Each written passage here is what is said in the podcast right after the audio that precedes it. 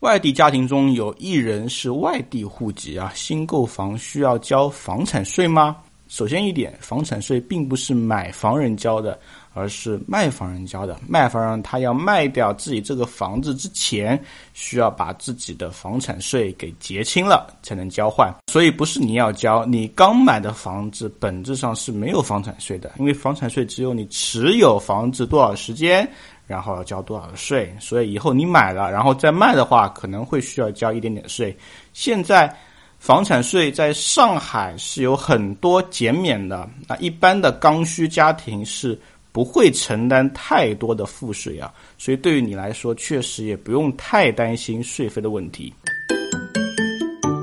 本人情况：户籍名下一套房子还在还房贷，现在现金有七十万，那是投资房产还是理财呢？这两个方向，请都帮忙分析一下，谢谢。如果只有七十万在上海买房，我觉得可能性不太大，而且你目前处于还贷的一个阶段，所以说很有可能你在上海买房那一套还是需要七成，啊，七十万要七成的话，其实买不到特别好的房子。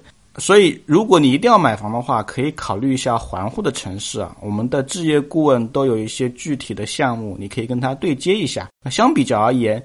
理财其实跟存银行，我个人认为差不多，因为现在的银行各种基金的利率都很高了。但是跟房产比起来，我认为，呃，不是说不能比，而是两个不同维度的产品啊。因为房产的的最大特点是收益会比较好，但是流动性会比较弱一点。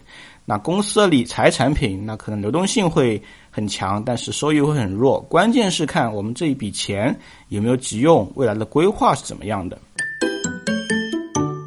请问政府推出多校划片政策后，现在奇高的学区房会不会跌下来？呃，讲实话，我不太会那么拍板的说房价会不会跌这件事情。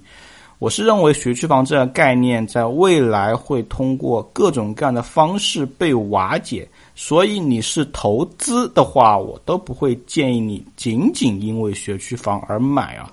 但是如果你是自住，你有刚需，你有小孩，那学区房价格稍微高一点，这一点也是可以接受的。